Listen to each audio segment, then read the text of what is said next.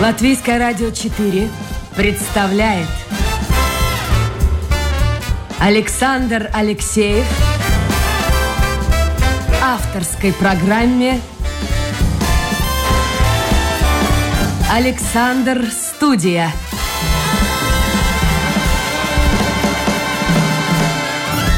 Здравствуйте, друзья! В эфире программа «Александр Студия». Как обычно, в это время с вами автор и ведущий Александр Алексеев. Хотя, честно скажу, еще вчера вечером точно не знал, приду сегодня в эфир, не приду. Вчера делал бустерную, так называемую, третью прививку, а тут меня напугали, что, может быть, температура повышенная и вообще неприятное ощущение. Нет, э, организм тьфу -тьфу -тьфу, пока все выдержал, никакого повышения температуры нет, и всем советую э, все-таки делать прививку. Вот э, на своем опыте во-первых, это не так страшно, ну, всяко бывает, у кого как, но, но, но здоровье, оно, мне кажется, важнее. Так что мы работаем в прямом эфире, и сегодня у меня в гостях начальник государственной службы пробации Михаил Попсуевич. Михаил, доброе утро.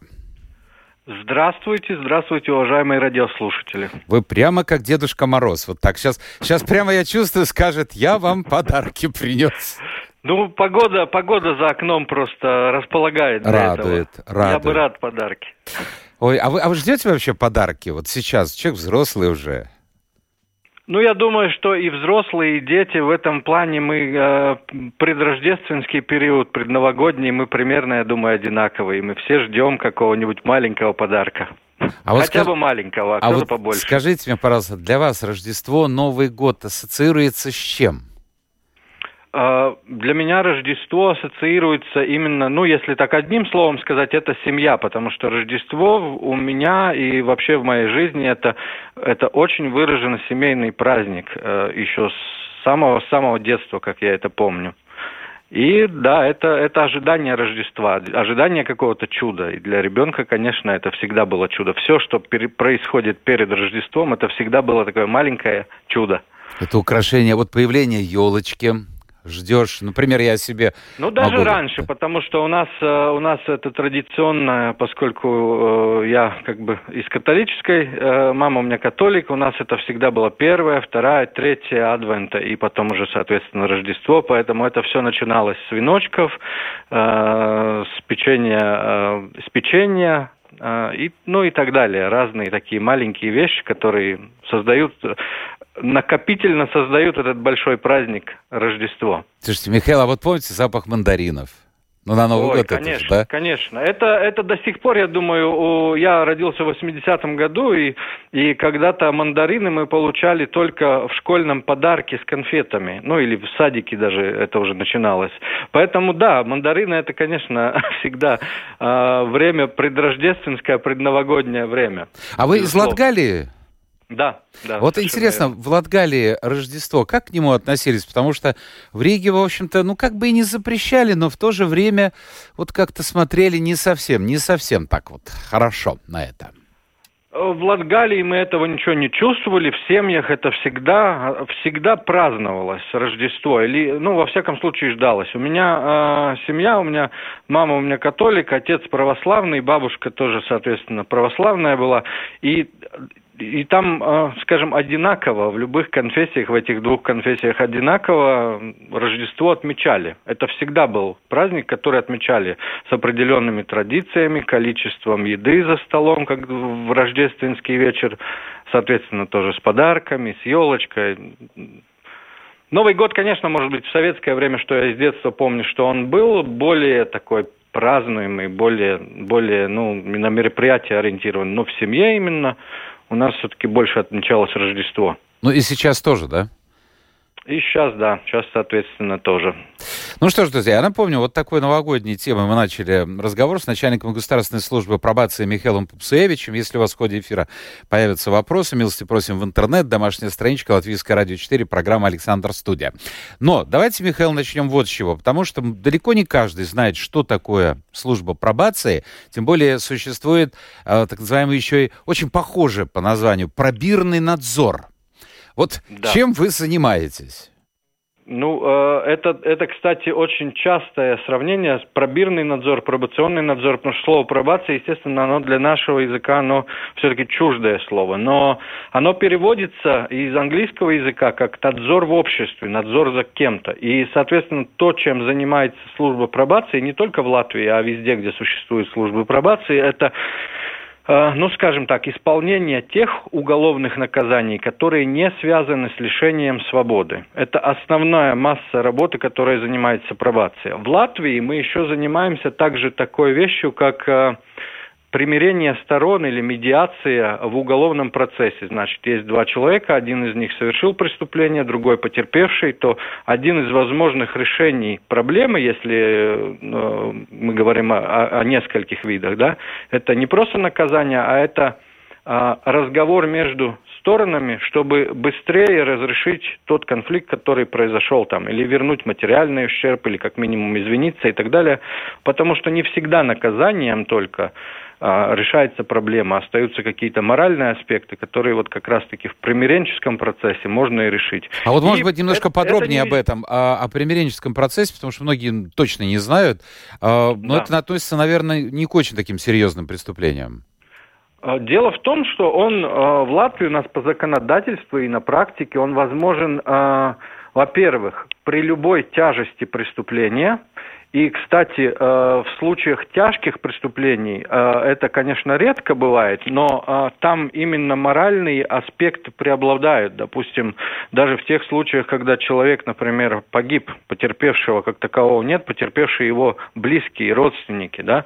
Но иногда же это бывает при разных обстоятельствах. Например, в случае аварии шофер остался жив – а пассажиры в машине, которые с ним ехали, и, скорее всего, его знакомые люди или даже очень близкие люди остались, они погибли, например, да, и семья есть у одной стороны, у другой стороны есть семья, и как-то нужно жить дальше, как-то нужно жить и этому человеку, который, который, ну, фактически может винить в том числе и себя, но он и ответственен за то, что произошло, и как-то нужно жить другой семье.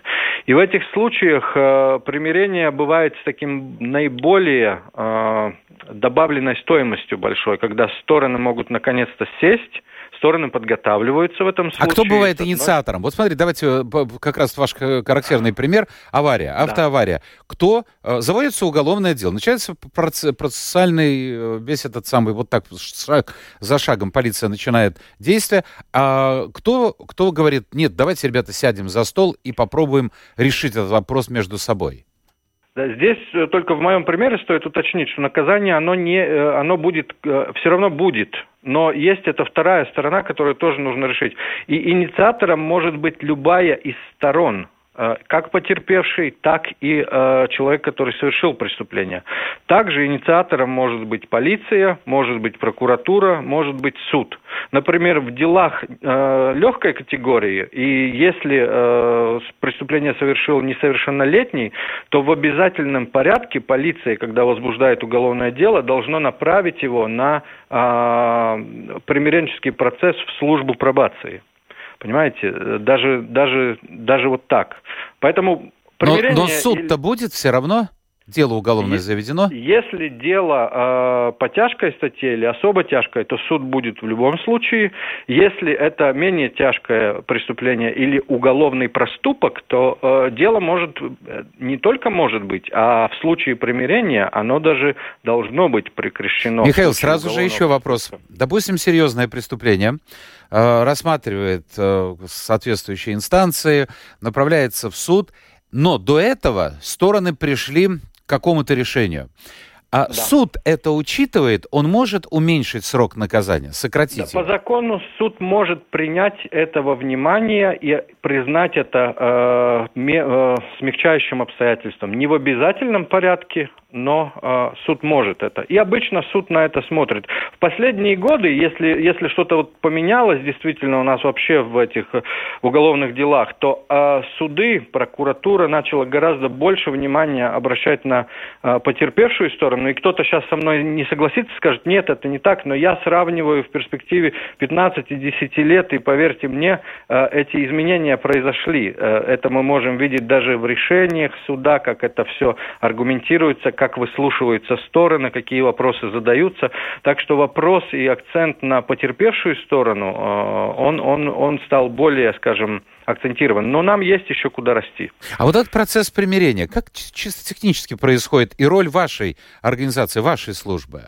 Наша служба является медиатором, скажем, посредником в этом процессе, потому что э, во-первых, стороны нужно подготовить, чтобы стороны понимали, что это за процесс, какие будут последствия вследствие этого процесса и также морально. Во-вторых, когда уже мы, э, скажем, стороны подготовлены, и мы можем усадить их за один стол, то важно, чтобы этот разговор кто-то вел, потому что чтобы не началось каких-то упреков, каких-то угроз и так далее, и так далее, чтобы разговор продолжался в таком, ну, размеренном ключе. И этим именно э, занимается служба пробации. К тому же мы делаем это не только наши штатные сотрудники, но для этого мы рекрутируем также волонтеров, которых обучаем, соответственно.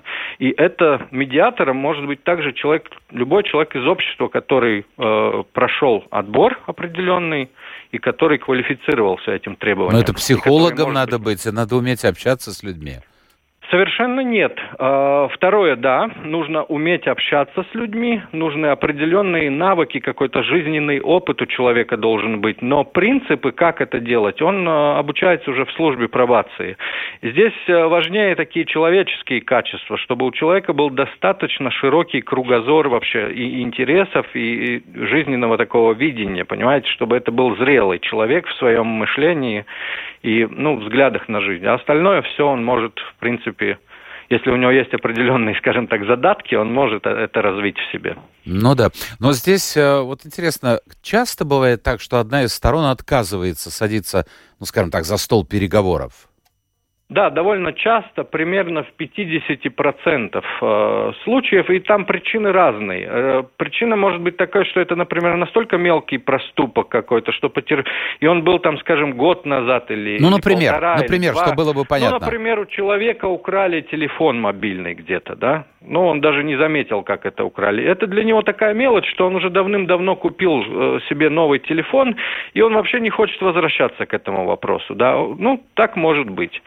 Другая, и телефон, скажем, не был особо дорогим, там, у него моральный ущерб, материальный ущерб для него, скажем, несущественный. Другая ситуация, юридические лица, как потерпевшие, у которых зачастую, там, например, в магазине товар, не знаю, Максима, у них он застрахован, скорее всего, я полагаю, и они просто, у них нет интереса, им важно, чтобы уголовный процесс э, проследовал свою, все свои там соответственные стадии, и у них был, в конце концов, документ, который предъявить э, страховой компании. Могут быть такие причины отказа. В других случаях, когда это, например, какие-то такие очень морально задевающие уголовные проступки, вот я уже упоминал, там э, могут быть вопросы нанесения тяжких телесных повреждений и так далее, и так далее. Такие, когда у человека без физического еще и моральный ущерб, страх какой-то, может быть, это может быть причиной отказа. Так что примерно в 50% случаев э, стороны отказываются. Но с другой ну, стороны, 50% соглашаются. соглашаются. А вот да. интересно, э, сели за стол переговоров, ну возьмем, я не знаю, хотя бы с тем же телефоном, простая история. А, ну далеко не для каждого э, телефон это просто такая недорогая игрушка, у кого какие-то... Разные телефоны Да, и разные телефоны есть. Есть такие, которые по тысячу стоят, если не больше. А, хорошо, допустим, а, кто-то украл у меня телефон. Вот полиция поймала этого человека. Мы, вы предлагаете сесть за стол переговоров. Мы садимся. Э, а процесс-то уголовный продолжается или нет? Вообще как вот и к чему мы приходим? Я просто говорю, слушай, мужик, ты телефон, конечно, уже давно продал, но я хочу компенсацию, там, половину цены. Да, и Примерно это может так? быть, а, да, это один из предметов. Материальная сторона – это самый более частый предмет э, ну, разговоров, о чем люди, скажем так, договариваются как о компенсации. И в случае, если этот телефон стоил, там, скажем, ну, не знаю, там 50 евро, например, его цена, э, оценен он был, то в этом случае это, это примирение будет будет э, причиной прекращения уголовного процесса, скажем, мотивация для правонарушителя, что для него все это и закончится примирением. Конечно, он должен быть, вы, будет выполнить свои обязанности, которые он на себя взял. А, ну то есть две, обе стороны, евро, они вообще э, согласны с этим вариантом? Договариваются, Я... да, да. Это да, общая, да. общая договоренность. В конце концов подписывается документ соответствующий. Этот документ направляется, например, или в полицию, или в прокуратуру, в зависимости от того, где э, дело находится на данной там стадии. Так, а еще одна вещь, чем вы занимаетесь, вот о чем наверняка многие больше знают, это уголовный, ну, так называемый уголовный надзор. А, ну, да. по, моем, по моему мнению, вот это примерно выглядит так, что человека, ну, скажем так, выпускают раньше срока, я не юрист, я могу ошибаться в этих терминах, но я просто так сказать по-народному говорю. Да, и, да. И, э, или там под домашний арест, или там какой-то надзор полиции. Да. И даже шел разговор несколько лет тому назад, что ему на ногу, кажется, да, э, крепится специальная установка, которая позволяет отслеживать, вышел, например, он из дома или не вышел. А это правильно да. или нет, или я ошибаюсь? Частично. Есть, как говорится, дьявол скрыт в деталях. А, во-первых, это то, что мы работаем а, преимущественно с людьми, которые возвращаются из мест лишения свободы. Это такое заблуждение, которое нас а, сопровождает с момента создания службы пробации. Потому что абсолютное большинство наших клиентов, с кем мы работаем, а в год мы работаем примерно с 17 тысячами э, разных людей, абсолютное большинство из них это люди, которым присудил суд или прокуратура применила наказание, не связанное с лишением свободы. Это значит общественный труд, и э, это примерно 8 тысяч человек в год, которые проходят через службу пробации по этой линии. А дальше идет надзор, разные его формы, но самое популярное это условно осужденные. Значит, формально суд присудил лишение свободы, ну, счел возможным человека не отправлять в тюрьму, а оставить на свободе, применив надзор, пробационный надзор на определенное А в чем он время. заключается? Как это происходит? А, да. И происходит это так, что когда решение суда вступает в силу, у человека уже по закону а, определенный перечень обязанностей, которые он должен выполнить. Он должен явиться в службу пробации, он а, должен согласовывать с нами изменения места жительства, он должен к нам являться в трезвой форме и так далее, и так далее. Целый перечень обязательств. Плюс какие-то обязательства службы пробации на него может наложить сама. Это одна сторона, контрольная сторона надзора. А, вторая а, часть – это решение тех причин, почему он совершил преступление в сотрудничестве с службой пробации. И здесь сотрудник пробации больше как такой, ну, социальный работник работает, как более как э, такой диспетчер, который определяет, э, что являлось, скажем так, причиной совершения преступлений со стороны этого человека, и какие там социальные и психологические стороны нужно решать, чтобы этого не произошло. Ну, например, у человека не было работы, не было средств для существования, и он воровал там какие-то продукты из магазина, да. Я очень, конечно, сейчас примитивно выразился, обычно там масса проблем, связанных еще с злоупотреблением разных э, веществ, алкоголя или наркотиков, и это не так просто это решать. Но вот допустим, мы смотрим, у него нет работы, и поэтому нужно, э, и он как-то не умеет найти эту работу, то мы ему даем и информацию, и мотивируем, и контролируем, как он эту проблему решает со своей стороны или не решает, и движется или не движется, скажем, в лучшую сторону. А если человек Опять нарушает, же, если... нарушает, и вообще довольно часто бывает такое или нет? А, нарушение вы имеете в виду? Да, вот таких вот правил игры, скажем, Ему установлено являться, скажем, раз в месяц и трезвому. А он приходит э, один раз в месяц, один раз там да. в два месяца и еще пьяный. Э, если человек нарушает, опять же, у нас есть свои механизмы, как мы реагируем. Во-первых, мы можем замерить, если он пришел пьяный, у нас есть возможность проверить, там, пьяный он или не пьяный. А если он не пришел вовремя, то мы э, ему будем звонить и спрашивать, что произошло, почему он не пришел, и если причина будет, скажем так, не ну, неоправдательная, то человек получает предупреждение сначала, с ним обговаривается стратегия, как ты будешь себя вести дальше, чтобы такого нарушения не было.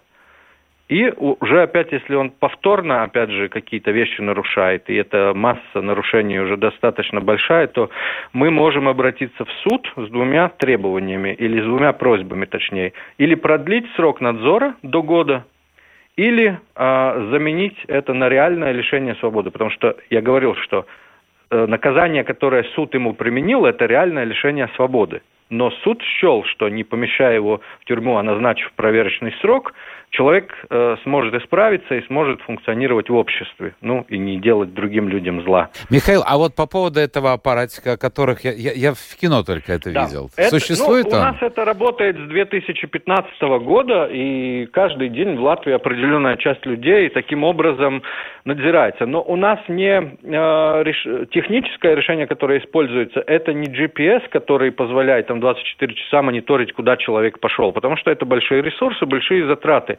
У нас это используется, как, ну, скажем, для функции домашнего ареста, чтобы зафиксировать человека в его место жительства э, в определенное там время суток.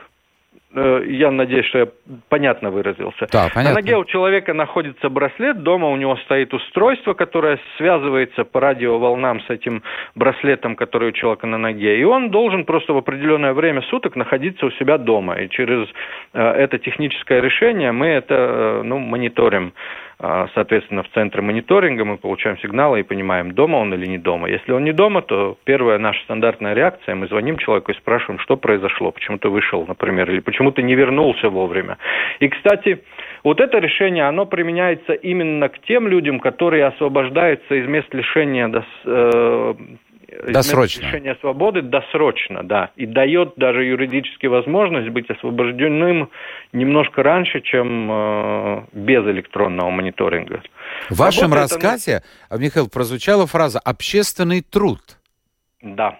Это, это самое популярное уголовное наказание в Латвии с 2014 года. Послушайте, как я, как я не иду в ногу со временем, я повторяю, я не юрист, а я могу всегда ошибаться да. в своих терминах, но э, мне кажется, вот, на, вот если бы меня спросили, что такое вот этот общественный труд, или там песпедударпс, например, по-латышски, да. то я сразу, у меня ассоциация с Соединенными Штатами Америки, какая-то кинозвезда, какая-то поп-дива, э, по пьянке что-то где-то, или там остановили машину, он под наркотическим этом угаром, если так можно сказать, и, его заставляют отработать с шваброй, там, метлой или еще чем-то, так условно говоря, где-то где-то в городе, и несмотря на то, что он звезда, он э, все-таки должен выполнить это. Вот это у меня так вот перед глазами американская модель. А у нас что, тоже она существует уже 7 лет? Безусловно, она у нас даже больше существует. Общественный труд как уголовное наказание в Латвии появился и в законе у нас в 2010 году активно начал использоваться. И, э, конечно, с созданием службы пробации в 2003 году э, и, соответственно, в 2013 году, когда был существенно изменен, опять же, уголовный закон, э, общественный труд у нас является самым популярным уголовным наказанием. Более 50% людей, которые получают любое наказание уголовное в год, это, это именно те, кто получает общественный труд. И тот пример, который... А за что можно? А за что можно? Вот какое наказание? Вот То есть наказание ваш пример понятно. за пьянку, за автоматическое управление э, транспортным средством. Это ага. один из вариантов. За те же мелкие кражи. Ну, я скажу по-другому. За любой уголовный проступок, это такой, ну, небольшие, скажем, э, правонарушения, вот э, э мелкая кража, например, э, у нас закон даже не предвидит э, наказаний, которые были бы связаны с лишением свободы, а предвидит только общественный труд или денежный штраф как наказание. А где эти люди работают? А, это в основном, если мы берем практику, то это в основном организации, которые являются государственными или самоуправленческими, также НПО, которые э, не зарабатывают, ну, организации, которые занимаются, так сказать, как же это мне перевести сейчас на русский сложно, сабедрскалабом организации, которые не Общественные организации, которые занимаются благотворительностью. Приносят благо обществу. Да, приносят благо обществу. Да, работающие на благо, на благо общества. общества, да не обязательно благотворительностью могут заниматься, они могут заниматься, не знаю, там какая-нибудь зуб, зупа свиртува, да, кухня, которая раздает э, еду. Суп, да, Красный да, крест, да. вот если так брать примеры там. Ну, любая организация, которая занимается таким благим делом. Тоже могут быть э, места, где работают. Но если брать, опять же, большинство, я говорю, это самоуправление и разные э, организации, которые. Я вам задам сейчас вопрос, на который вы, конечно, не ответите. И я понимаю, почему. Просто потому что существует, ну, существуют какие-то э, рамки э, закона наверняка, наверняка существуют. Ну и чисто по-человечески. Но тем не менее, не называя имен, скажите мне, пожалуйста, то, что в Америке вот применяется часто к звездам, в Латвии это действительно тоже применяется к очень известным людям?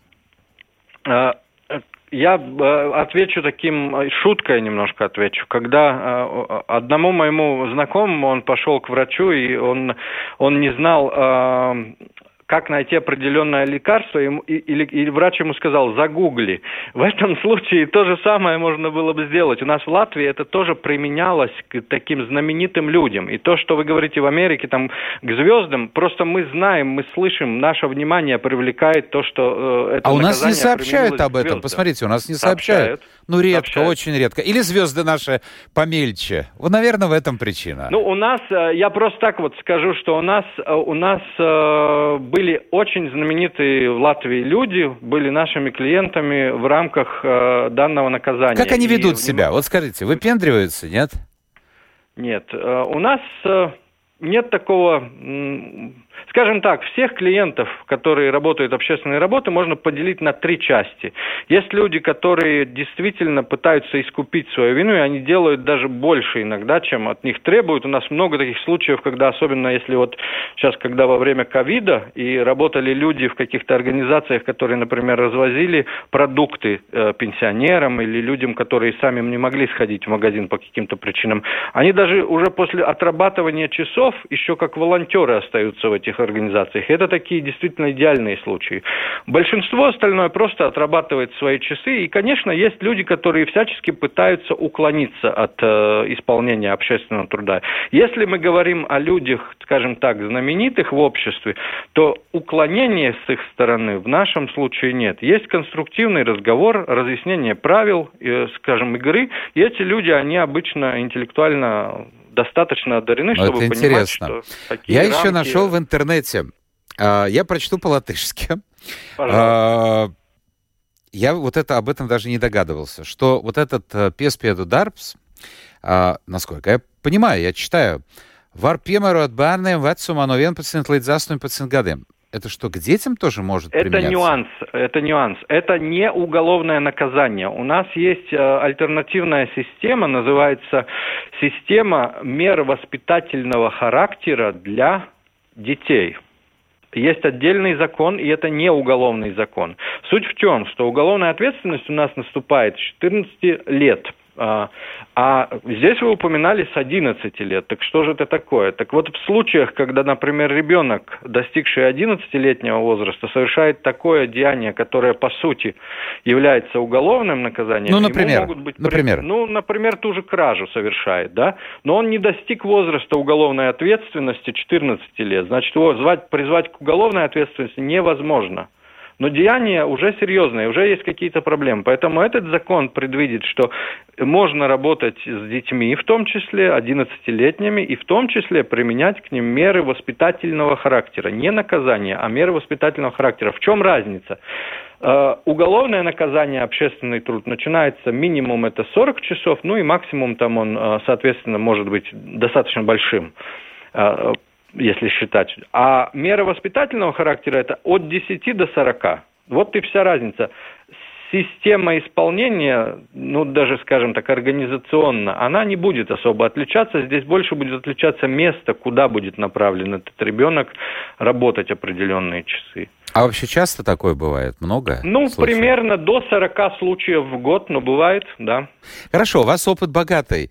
А скажите мне, пожалуйста, вот две точки зрения существуют. Э, я, я сейчас улыбаюсь, потому что я читаю послание Егора, мы им завершим эфир, у нас еще остается минут 7-8. А касается совершенно начала нашего разговора, Нового года. Да. Но действительно существует две точки зрения. Одни говорят, ах, какая молодежь пошла. Так говорили еще со времен Древнего Рима. А другие говорят, какая замечательная у нас пошла молодежь. Если говорить о правонарушениях среди, э, ну вот совершенно детей 11 лет и там до 18, как-то изменяется, увеличивается или уменьшается это число? Молодежь, она какая, с вашей точки зрения? Молодежь, э, молодежь, она молодежь. И проблема обычно не в молодежи, а в нас, взрослых. Как мы каким-то ситуациям даем какую оценку, как мы помним, что мы сами делали, когда были, там, скажем, в возрасте 14, 18, 20 лет. И вот это вот, на мой взгляд, что молодежь, она всегда молодежь. Молодежь характерна, и это физиологически связано с созреванием мозга человека, как он развивается. Там, до 25 лет быть открытым более каким-то провокациям, каким каким-то проверкам границ, как далеко я могу пойти. А дальше уже разные факторы, что у нас вокруг имеется, да, какие люди вокруг нас, они нам помогают или наоборот направляют в эту, ну скажем, сторону совершения каких-то плохих дел, или наоборот нас э, за уши вытаскивают из этого. Ну вот смотрите, Поэтому в моем... я думаю, что молодежь мо... не становится Слушайте, ни лучше, ни, не хуже. Просто она другая. Ну вот да. смотрите, вы работали, э, я смотрю, были координатором проекта ну, достаточно давно было, но тем не менее, в рамках э, проекта, который, ну, назывался примерно так, мотивирующее э, интервьюирование в работе с наркоманами. Но ведь да. в моем детстве наркотиков и в подростковом возрасте ну, принято считать не было. Я даже до сегодняшнего момента вообще не видел никогда в жизни вживую вот эти наркотики. А, да. да я не знаю, как... Ну, я не думаю, что у вас там в Латгалии в ваши годы детские тоже были наркотики. Сейчас, мне кажется, это более распространено среди молодежи. Ну, это, опять же, внешние вещи, которые происходят. Э, в моем детстве в Латгалии было э, беспробудное пьянство распространено. Лучше ли это наркотиков? Э, может, кто-то скажет, что лучше. Я так не считаю. Я думаю, что любая гадость, которая отравляет нам жизнь, это нехорошо и изменяет наше сознание. Мы, мы становимся неадекватными, мы применяем неадекватные решения в любом случае, как человек, потому что так мы устроены. Поэтому, да, внешние факторы меняются, и какие-то новые такие вещи приходят в наш мир, которые мы должны ну, искать решения. Не знаю, там какое-то время назад, помните, Spice очень да, стал да, популярным. Да. Но, э, на мой взгляд, очень оперативная была проведена работа и на законодательном, и на практическом уровне, и сегодня сегодня, скажем, спайс как таковой нам не доставляет проблем. Но также все время появляются какие-то новые наркотические средства, и, к сожалению, э, к сожалению, их ну, достаточно много. И ну, Скажите это, мне, факт, пожалуйста, нужно жить. А, раньше, и насколько я понимаю, вот этой службы пробации не было. А, она оправдывает себя? Ну, те цифры, о которых вы сегодня упомянули, ну, действительно, мне кажется, оправдывает. Э, знаете, как, если я скажу, что оправдывает, то радиослушатель скажет, ну, конечно, а что же он другого может сказать. Но объективно, если, опять же, смотреть на цифры, на изменения в том, как, что оно меняет в нашем обществе, то, то ну, я с большой уверенностью могу сказать, что это так. Даже если мы смотрим на совершенно простые вещи, например, баланс э, людей, которые находятся в местах лишения свободы и которые все-таки не лишаются возможности быть своей семьей, продолжать работать, продолжать, скажем, обеспечивать себя самих, а не быть бремем для нас, для остальных членов общества, просто находясь в местах лишения, которые мы содержим за счет своих налогов. Я посмотрел вашу биографию, очень интересные эпизоды. Вы работали в рамках разных проектов, в том числе с норвежцами, и в рамках проекта, э, который возглавляло э, бюро Организации Объединенных Наций, тоже, кстати, э, и по вопросам наркотиков и преступности, вы работали в Киргизии, в Киргизстане. Что туда вас занесло? Ну, занесло, наверное, какие-то профессиональные амбиции, потому что международная, международная практика и, и, и работать э, экспертом по каким-то вопросам, именно по вопросам пробации я там работал, я не буду этого, там нечего скрывать, но профессиональные амбиции и желание попробовать что-то немножко, может быть, другое. И, конечно, э, это это очень хорошая возможность для, я думаю, в такой профессиональной точке зрения и также посмотреть. Э, Киргизия была тоже одной из стран, Кыргызстан, э, которая, скажем так, э, определенное общее прошлое у нас было. То сравнение, вот что произошло у нас, что произошло там, это тоже такие важные моменты. И обычно мои визиты, я там был, не помню сейчас точно, пять или шесть даже раз, но каждый раз, когда я возвращался сюда, в Латвию, у меня было такое, ну, оценочный взгляд на те вещи, которые происходят у нас. Когда мы находимся здесь, мы многое критикуем, но когда э, ты это сравниваешь на определенном контрасте, то на самом деле у нас в обществе много изменений, позитивных изменений. Мы привыкает, человек быстро привыкает к хорошему да, и обращает да. внимание только на плохое. Я напомню, друзья, у нас сегодня в гостях начальник государственной службы пробации Михаил Попсуевич. У нас остается буквально, да ничего, полторы минуты. Э, вопрос, я не знаю, он впрямую не связан с вашей работой, но, может быть, вы в курсе дела. Дима спрашивает, как дела с вакцинацией в местах заключения? Э, статистика и цифры в порядке? Вы же не знаете? Ну, мне будет сложно ответить по местам заключения. Все-таки я работаю в другой организации, это отдельная институция, служба пробации. И, да, мы сотрудничаем тесно, но мы разные организации, две разные, скажем так, партнеры, но не одна организация. А если что касается службы пробации, то я могу ответить по сотрудникам, и этот процент очень хороший, очень высокий. 90, ну, 7% на сегодняшний день наших сотрудников, они вакцинированы. А что касается заболеваемости, да, э, мы работаем с людьми, э, и мы работаем, скажем так, в красном режиме. Мы, несмотря вакцинирован, не вакцинирован наш клиент, мы работаем с ним, потому что уголовное, исполнение уголовного наказания, оно не остановлено. И наши сотрудники иногда болеют.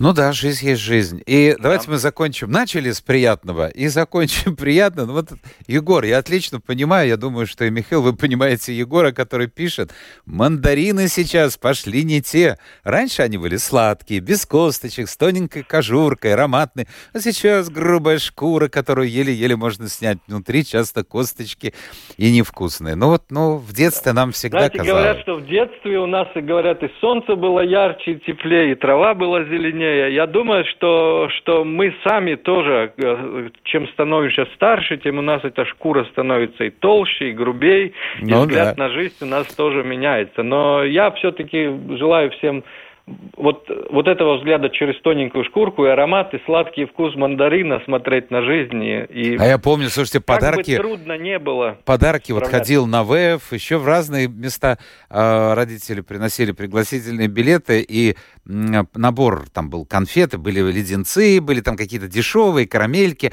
и вот начинаешь же с карамелек, со всяких таких дешевых, да. и потом оставляешь мишку там или трюфель. Обязательно, да, да. да. Еще были с вафлями конфеты, которые я не любил. Васма, это Васма да. была такое. Да, Так, да. ну и вот еще одно такое же послание в таком же духе от Ирины. Она верит в Деда Мороза. Просто пишет Ирина, раньше его изображал дядька из соседней квартиры, а теперь муж изображает. Но это здорово. Слушайте, это здорово, что муж радует жену, да?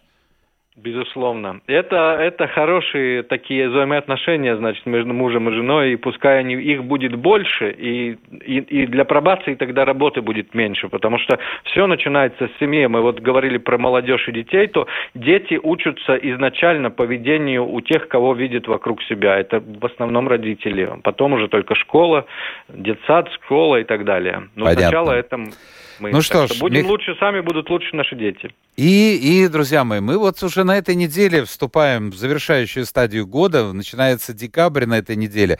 Будем надеяться, что он будет таким же, ну, зимним, зимним, как а, сегодняшнее утро. Продюсер генеральной программы Людмила Вавинска. В гостях у нас был начальник государственной службы пробации Михаил Попсуевич. Михаил, вам ну, уже с наступающим Новым годом, можно говорить. С Рождеством, с да, наступающим да. Новым годом.